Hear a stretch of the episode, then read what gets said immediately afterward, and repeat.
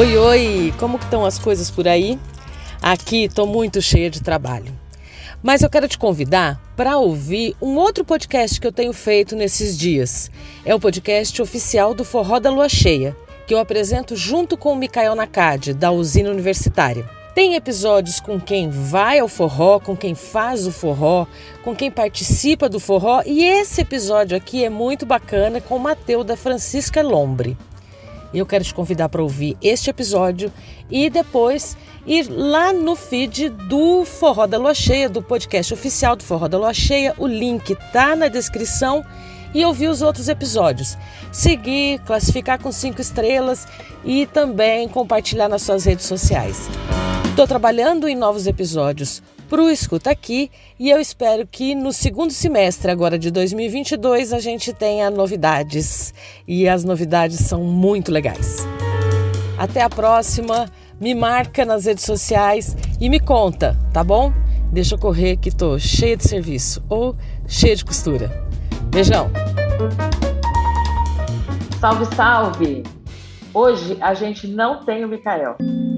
A conjunção da lua crescente, combinada com o penúltimo ciclo da lua cheia antes de o forró acontecer, bagunçou as agendas e eu tô sozinha no papo de hoje. Está no ar o podcast oficial do Forró da Lua Cheia, o festival multicultural que é a cara do Brasil e que vai acontecer de 16 a 19 de junho no Vale das Grutas, em Altinópolis. Neste podcast, a gente conversa com quem produz, trabalha ou vai para o festival. E quem vem para hoje? Meu amigo, minha amiga ou meus amigos, que é como ele gosta de falar. Salve, salve, forró da lua cheia. Quem vem é o Mateu. Em 2019, eu estava navegando no site do Sesc Ribeirão Preto quando dei de cara com um show de uma banda que eu não conhecia. Achei o nome legal, tudo que acontece no Sesc é bom, Fui lá e comprei dois convites. A minha amiga Rafa Lunardello, alô Rafa, topou comigo, porque já era íntima da turma. Fomos e esse foi o meu primeiro de muitos encontros com a Francisca Lombre. A sensação era de que já éramos velhos conhecidos. Meia dúzia de shows depois, uma pandemia no meio, um reality show próprio, muita criatividade nas redes sociais um festival prestes a acontecer e cá estamos. Sem mais, bem-vindo, Mateu. É com muito prazer que eu vou bater esse papo com você hoje para o podcast do Forró da Lua Cheia. Poxa, que apresentação maravilhosa. Me sinto ainda mais próxima. que gostoso. Oh. Olha, eu para mim eu sou sua amiga íntima, que você não sabe. Porque acho que a rede social aproxima muito as pessoas, né? É e, e na pandemia, esse movimento que você fez com a Luê e tal, eu estava lá antes dos 10 mil curtidores na Baby, e, e acho que isso também deixou as coisas mais próximas. É, mas eu te conto. Você tem, você tem razão, né? As redes sociais são uma porta para intimidade que é meio real, mas ao mesmo tempo às vezes é um pouquinho unilateral, né? E é, é, estranho, né? Eu me sinto muito próximo de muita gente que provavelmente ouvi muitas poucas vezes na vida, mas durante esse tempo de pandemia me aproximou né? a partir da rede social. É verdade, é verdade. E a gente que fica do outro lado também se, sente uma intimidade com a pessoa que está lá e que não tem, né? Porque Sim. isso é muito legal e é legal demais mesmo, assim, acompanhar esse dia a dia. Mas acompanhar principalmente a produção artística, porque vocês produziram muito, né? Vocês, a, a, os membros da banda, individualmente, porque todo mundo teve um projeto próprio, né? E a própria banda, né? Vocês fizeram os movimentos aí nesse período. Exatamente, é, foram, foi, nossa. É que assim, a gente já sempre viveu a mil por hora, né? Sempre a todo uhum. vapor. Acho que isso é. Se algum dia a gente fizer um disco de 20 anos da Francisca Lombra, vai ser a todo vapor por 20 anos. E, e quando cessaram os shows, a gente canalizou essa energia para outros lugares, né? Para produção, para composição, para criação de conteúdo, para fazer música, fazer outros projetos. E acho que a gente só cresceu com isso. É, legal. E eu te convidei também para esse episódio, porque no ano passado você gravou um vídeo para a produção da, do festival falando que a participação da Francisco no festival, acho que foi em 2017 ou 2016? Eu acredito que foi 17 ou 18. Isso. Acho que foi 18, porque 17 eu fui, 18 eu não fui. E que isso foi um divisor de águas, assim, na, na produção, na carreira de vocês, né? E a gente lembra muito bem da primeira vez que a gente tocou no Forró da Lua Cheia, que foi um show maravilhoso, que além de ter sido marcante, de tão lindo que foi o show, também abriu muitas portas pra gente. Eu queria que a gente começasse esse papo por aí. Por que que foi esse, teve essa, essa mudança? O que, que significou participar do festival naquela época? Olha, tem, tem alguns festivais que, da, que fizeram parte da carreira da Francisco Elombre que uhum. são divisores de água e são normalmente festivais que são como o Forró da Lua Cheia, que tem um bom tempo criando laços com uma região específica do Brasil, que, que é para além de estado, assim, mas é uma região, entendeu?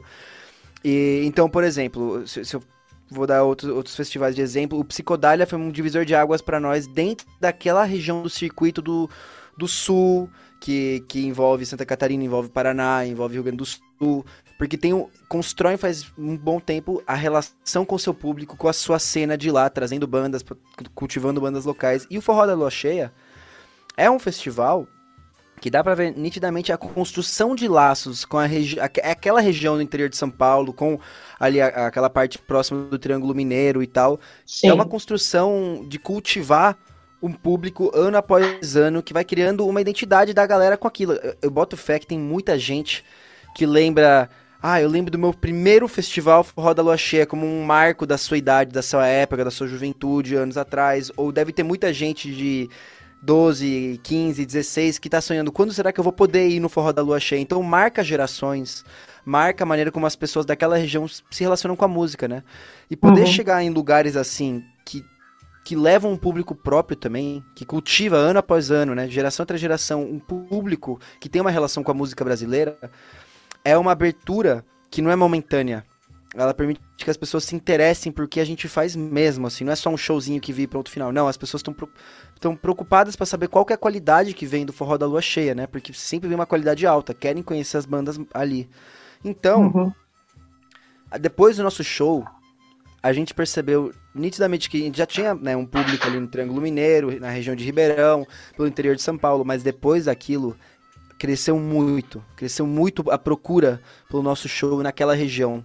E a gente sempre apostou na ideia de criação de rotas para a sustentabilidade de uma banda. Uma banda poder existir, para nossa banda poder existir, apostamos na ideia de criar rotas de turnê que seja viável a gente ir, ficar um tempo e voltar. Seja ir ficar duas semanas, um final de semana, não sei, e voltar. E nos possibilitou isso. Cresceu nosso público em Uberaba, em Uberlândia, em Ribeirão, cresceu nosso público nas cidades em, é, em, em Rio Preto e tal. Então, foi um divisor de água para aquela região para nós. Uhum. E tanto que o último show que vocês fizeram aqui, que eu fui, é...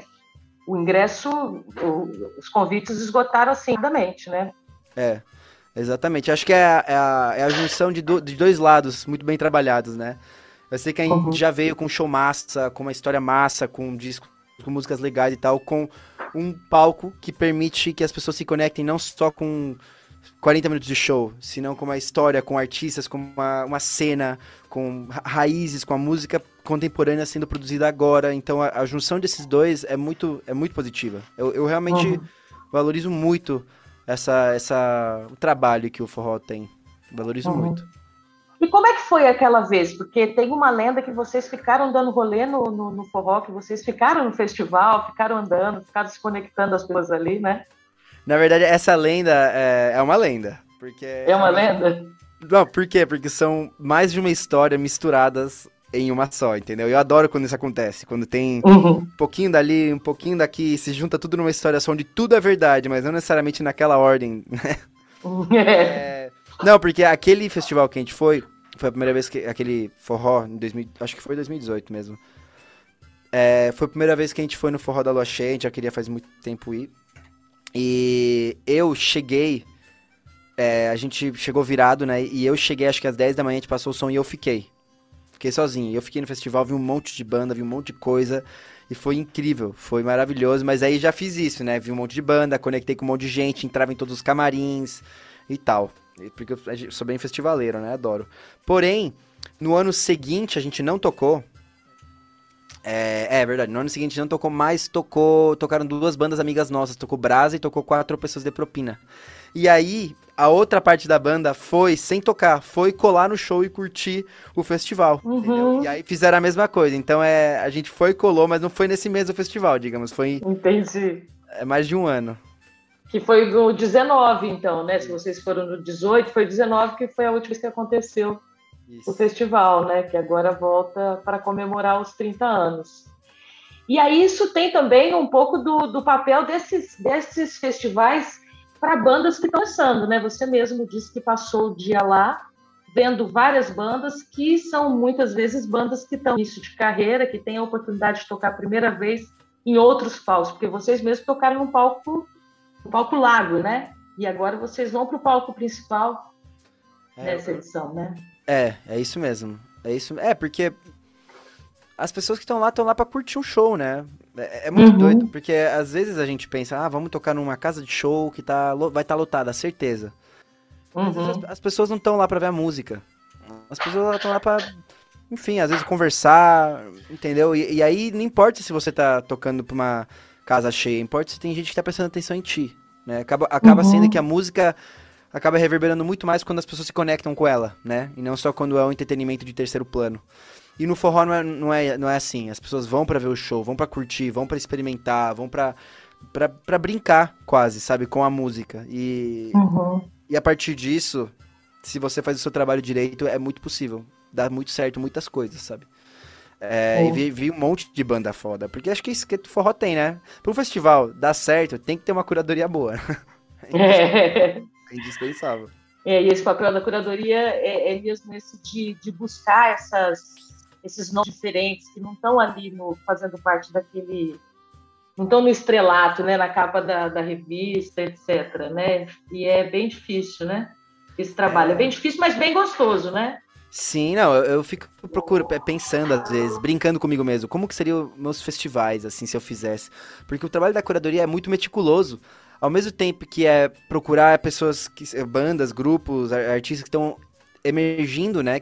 Que vão trazer o seu próprio público, que vão tocar em outros lugares, mas que você vai apresentar um novo público aquilo, ou seja, você vai fomentar a cena, você tá apostando no futuro. Por outro lado, você também tá procurando aquela- aqueles artistas, aquelas pessoas que trazem consigo uma história que muitas vezes traz público, que e isso não é só dentro de uma de uma bolha de pessoas, você tem que furar a bolha a partir da curadoria, Uhum. né? Ou melhor que isso, não furar a bolha, interseccionar as bolhas. E isso é, é muito difícil, é muito difícil, porém muito bonito, porque dá certo. A gente fica pensando que o público de rock, só o público de rock vai curtir rock. Ou só o público de forró vai curtir forró, mas na verdade não, né? A galera tá aí pra curtir.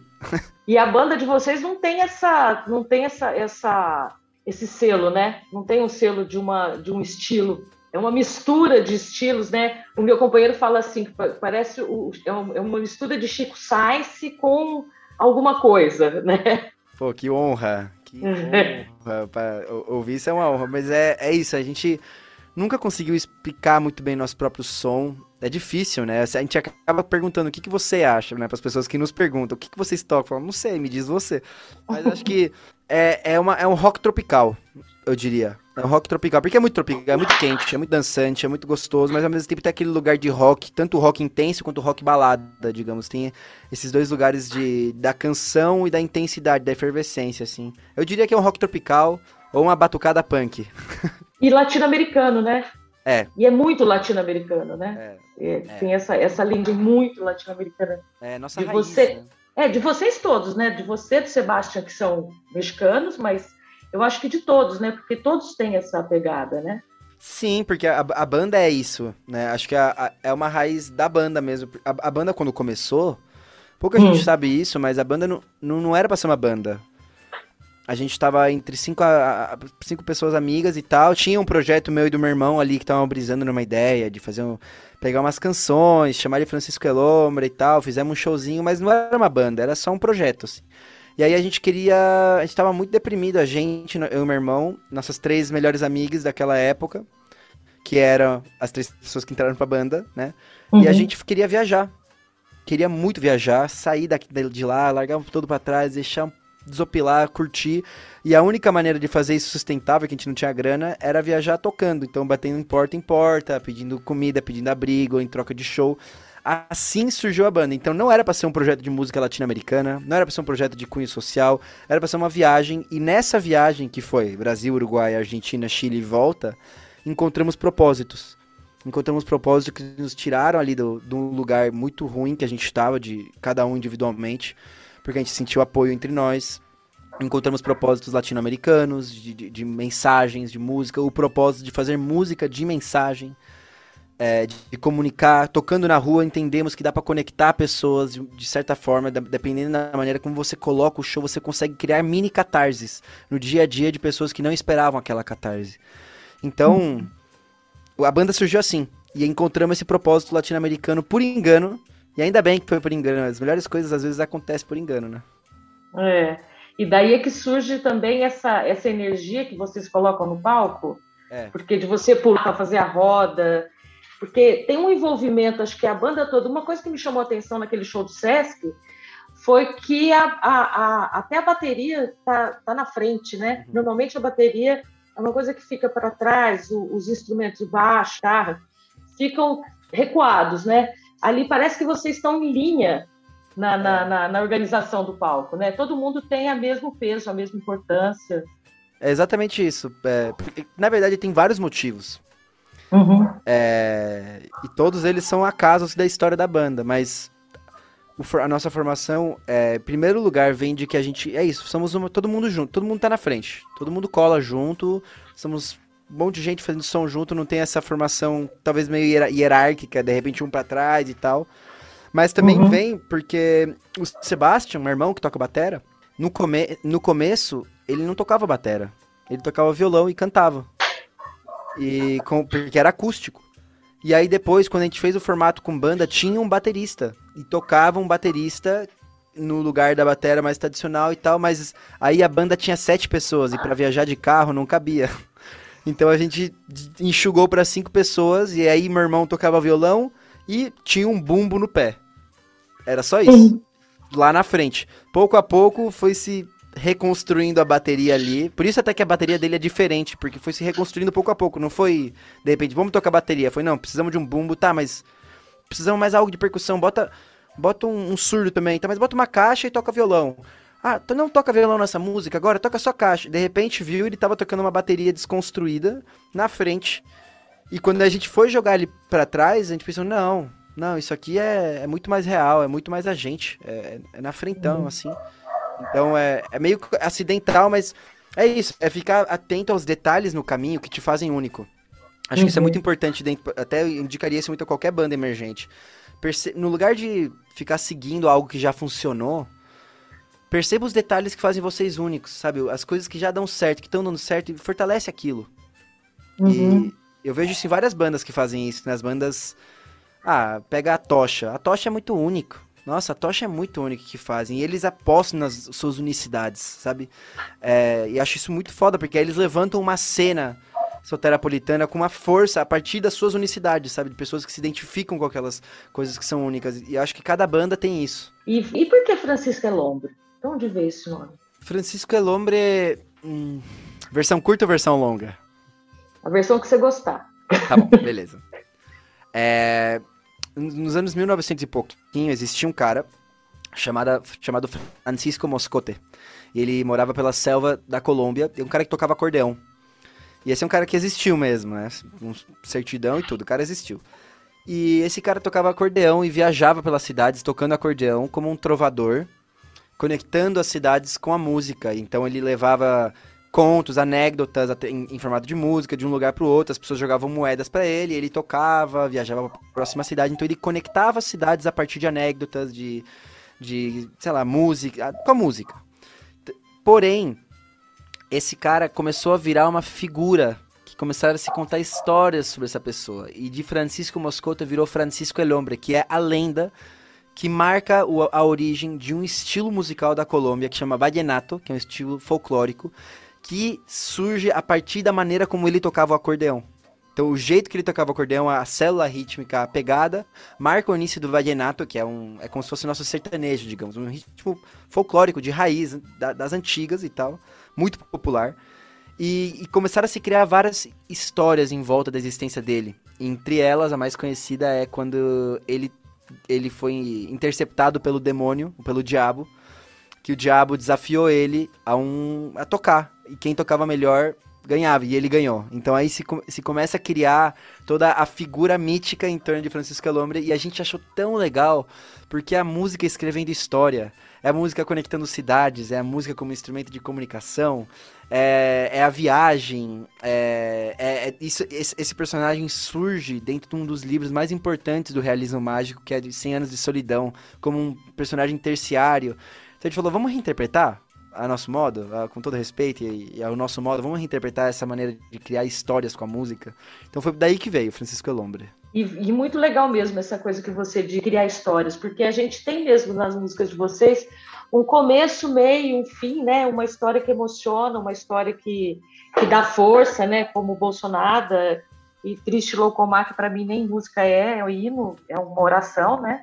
E quando vocês cantam, parece mesmo que o público entra no estágio assim de oração, não parece? Você tem essa sensação no palco ou é loucura da minha cabeça? Eu tenho, eu acho que ah, é bem interessante porque eu sinto isso independentemente de que idioma é, fala o lugar onde a gente toca. Acho que é uma hum. música que ela fala muito para além das palavras. Sabe? Ela, ela, ela toca almas. Eu, eu, não sei nem dizer o que significa isso, mas ela toca é. algo que outras canções não tocam. Ou quer dizer, algumas outras tocam, mas muitas não tocam, entendeu? Então é, é um sentimento de que, de que tem algo muito puro, muito real sendo falado, ou talvez muito urgente sendo sentido. E para mim, sempre, toda vez que a gente escuta ela, toda vez que a gente toca ela, é uma aula. É uma aula de, de, de sei lá, de força, eu acho. É. Eu acho que é, é assim mesmo, é assim que eu sinto nas vezes que eu fui aos shows de vocês foi assim que eu senti também. Parece que cada vez que eu ouço é uma experiência diferente, parece que no meio do público é uma experiência diferente, né? E, e uma reação diferente, né? Da, mesmo da, da, da Juliana Scarpa, que é maravilhosa, né? não é Scarpa, eu falo o nome todo errado. Aliás, eu acho bom você falar o nome de todo mundo, porque a Thaís mandou um release com os nomes, eu falei, me recuso, vou pedir pelo nome de todo mundo. É, não é uma banda fácil. Não, é impossível. Tem até dois irmãos, parece que facilitaria, mas só piora, na verdade. Só, só. Não, é o nome de todo mundo, ó. Eu, Mateu Piracê Sugarte, meu irmão, Sebastião Piracê Sugarte, a Ju é a Juliana Strassacapa, Ju Strassacapa. É, tem o Andrei, que é Andrei Martinez Kozirev. E tem a Helena, que é a Helena Papini. Pronto, vocês viram como não é fácil, né? Você pode falar Juliana, Matheus, Sebastião, Helena e faltou um. E Andrei. E Andrei. Só pelo primeiro nome fica fácil. Se você se for qualificar todo mundo pelo sobrenome, tem que fazer um curso de línguas avançado, né? Para dar conta de todo mundo. E eu queria saber uma coisa: qual que é essa energia que você coloca no show? Porque é impressionante o tanto que você pula, né? Você tira a roupa, você começa o show vestido e termina o show de sunga, né? Sempre. E é muita energia. De onde você tira isso? São dos treinos que você faz diariamente posta, não? Ah, não, acho que não é dos treinos. Eu comecei a fazer os treinos justamente para aguentar isso a longo prazo, na verdade. Que eu uhum. tava começando a sentir que meu corpo tava. Ah, Tava sentindo que precisava fortalecer alguns lugares para aguentar o show. Mas na verdade vem de. Tudo, eu sempre no palco, sempre fui intenso. Não sei, tem vídeos de eu tocando, acho que meu primeiro show aos 9 anos de idade, pulando, pulando, pulando, pulando. Então isso veio muito de mim. Mas é, eu acho que vem porque eu sinto que quando eu subo no palco, eu tô sendo a máxima expressão de mim mesmo. Sabe? É como se. Tem gente que pensa às vezes que tô no auge da minha vida, mas eu sinto que o auge da minha vida vem a cada vez que eu subo no palco, entende? Então, a gente sempre partiu da premissa do show da Francisco, a partir daquela ideia de que a gente estava muito deprimido, que estava muito mal, de cara, isso aqui pode começar, pode acabar amanhã. Vamos viver ao máximo. A gente começou a trazer isso pros shows. Esse pode ser o último show. como aconteceu antes da pandemia. Tocamos um show que acabou sendo o último show antes da pandemia, passamos muito tempo sem tocar, assim. Então sempre subir no show é meio que essa sensação de pode ser o último show, bora dar tudo. Não importa quantas pessoas tem aqui, podem ter 100, podem ter 5 mil. A grande real é que tem que ser tão único pra gente quanto tem que ser único para as pessoas que estão ali.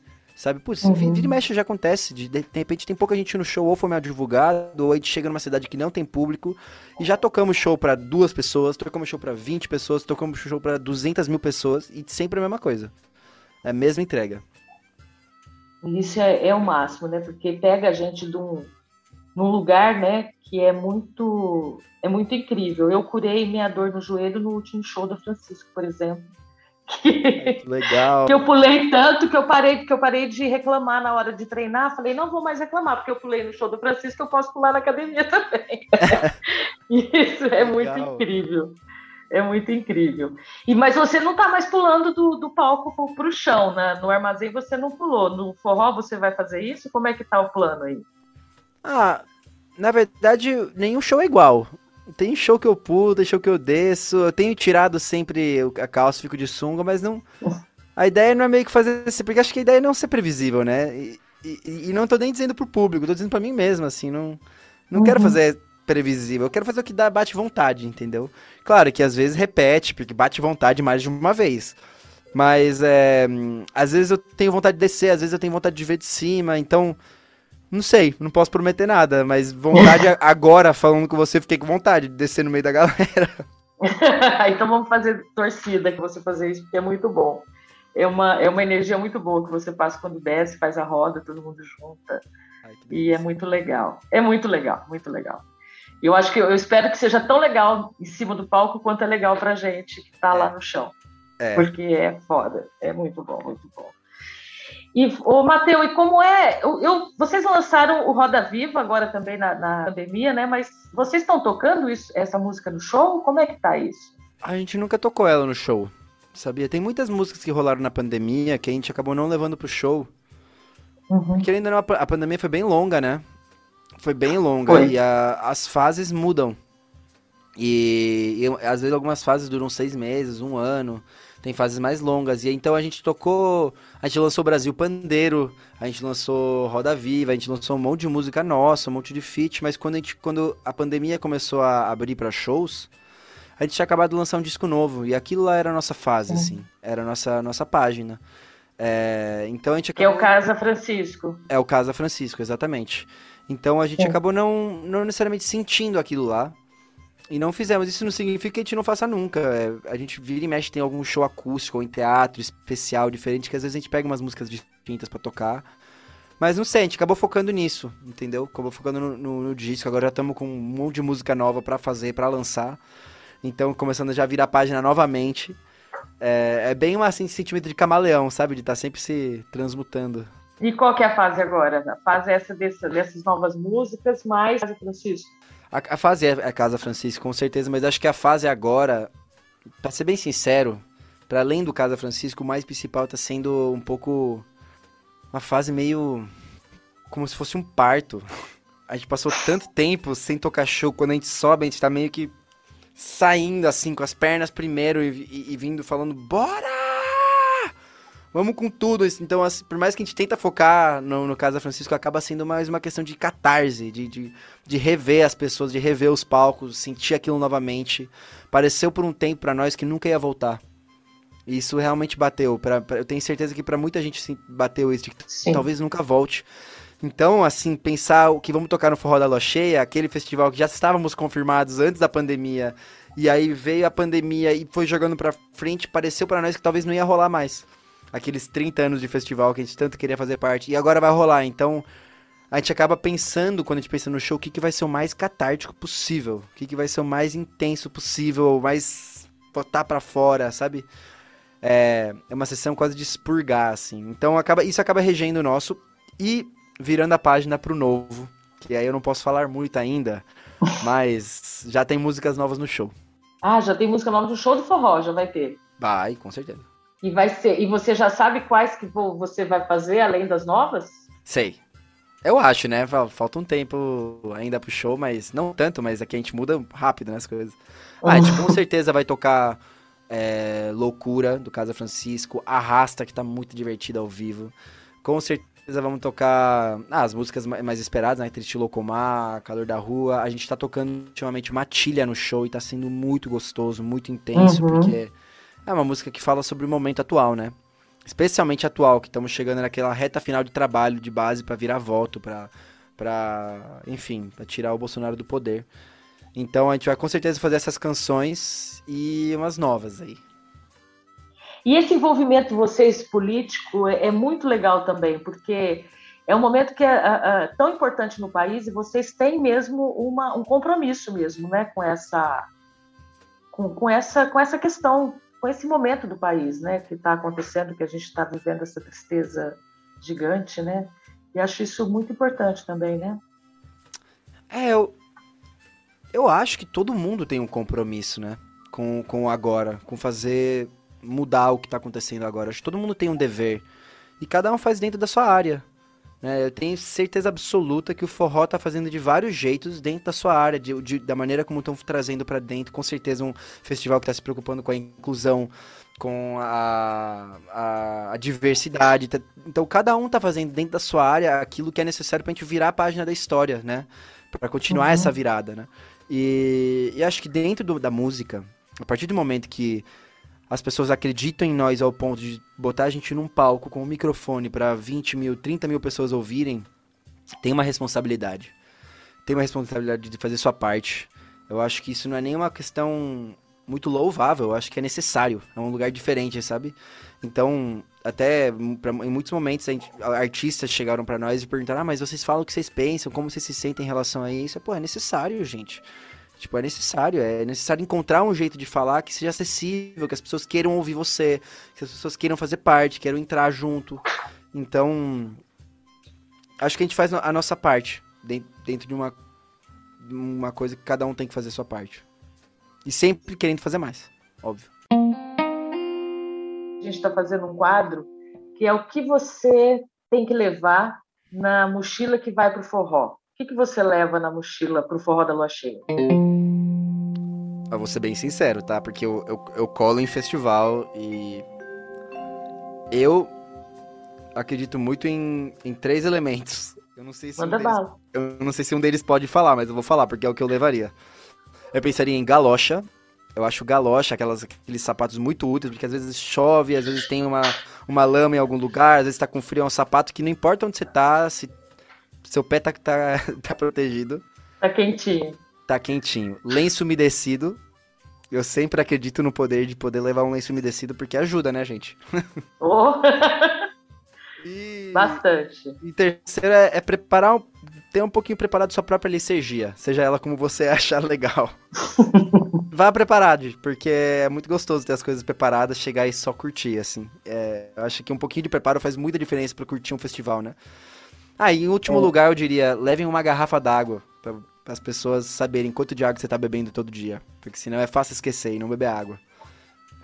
É, e viver a experiência de um festival é muito bacana se você tiver preparado para isso, né? A galocha e a água, por exemplo, são ótimas dicas práticas é... para viver a experiência do forró, né? É, a primeira vez que eu fui num festival, eu fui e eu não levei nada.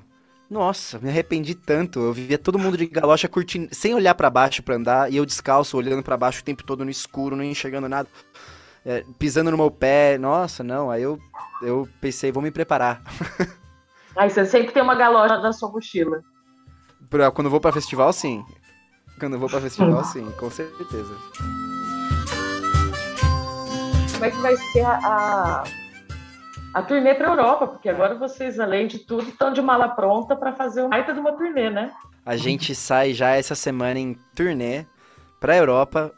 Que loucura! Vou falar real, assim, quando a gente viu durante a pandemia, muita gente teve rombo financeiro, né? A grande maior, maioria das pessoas teve um rombo financeiro, as bandas, a arte, a cultura, levou, não só por causa da pandemia, mas pelo desgoverno também.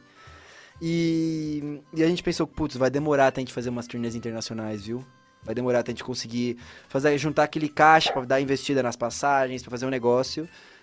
E quando veio essas propostas de ir pra Europa, a gente arriscou tudo. Falamos, bora, vamos, vamos. Se é pra gente viver o sonho, se essa banda existe para nos tirar da da depressão e aí, tipo, viver o sonho das nossas vidas. Então vamos arriscar tudo para continuar vivendo isso todo dia. E, cara, se formou uma turnê linda que a gente vai passar por cinco cidades só na Espanha. Vamos passar duas cidades na Alemanha. Primeira vez que a gente vai pra Alemanha. Vamos pra, pra Londres, a primeira vez que a gente vai pra Inglaterra. E já vai ter novamente é, Rock in Rio Lisboa. Estão surgindo, surgindo muitos convites, então a gente está muito feliz. E também muito feliz porque sempre que a gente sai do país, é, aqui no Brasil a gente tem nosso público, né? Assim como a gente tem público em, em, na Espanha, temos público em vários lugares, mas quando a gente sai do país, a gente acaba encontrando situações diferentes. Não é aquele show ganho que você chega e toca o acorde e a galera já sabe cantar a música. Não. É um show que você também tem que convencer a galera, né? Falar, ó, conheçam a gente. Isso é ótimo. Porque isso puxa o nosso tapete e faz a gente reinventar o show. Então, cada vez melhora o show quando a gente se coloca numa situação um pouquinho mais adversa, assim. Então, eu tenho certeza uhum. que a gente vai voltar da Europa tinindo com o show, assim, prontos, prontos para chegar no forró e Explodindo. fazer é, fazer explodir. Vai ser muito legal rever vocês depois de uma turnê na Europa, muito bom, muito bom mesmo. Eu acho que vai ser com a alegria que vocês vão estar de ter feito essa experiência toda, né? Agora, só uma coisa, aquela turnê que você, que você nos países lá da Latino-Americana, vocês foram, a turnê foi aquela primeira, que vocês saíram, saíram sem lenço, sem documento, de é. carro.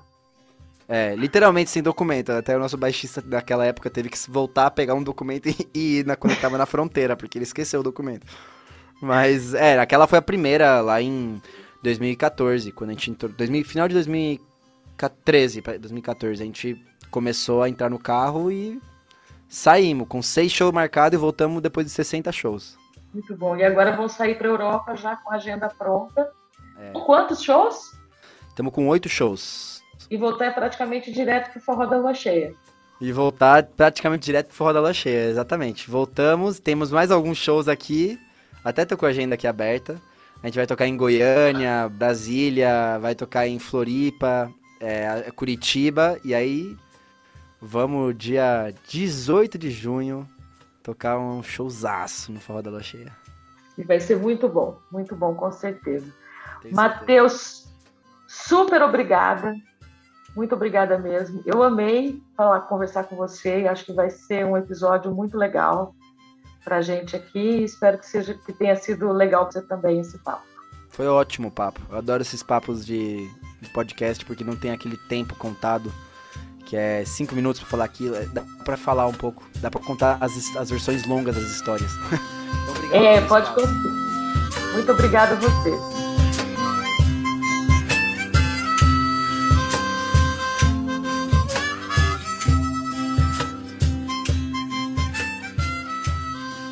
Esse é o podcast do Forró da Lua Cheia. Ativa as notificações no seu tocador predileto, põe cinco estrelas para gente nas avaliações, segue o Forró nas redes sociais, compartilha o episódio e conta o que você achou desse papo. Conta também quem você acha que a gente pode trazer aqui. Vem colecionar histórias com a gente. Eu sou a Dani Antunes e faço de tudo por aqui: produção, roteiro, edição e sonorização. O Mikael Nakad é produtor e apresentador do podcast, mas hoje está tão cheio de trabalho que não pôde nem ouvir essas histórias. Até a próxima! Tô indo pro forró da lua cheia, só Deus sabe quando eu voltarei.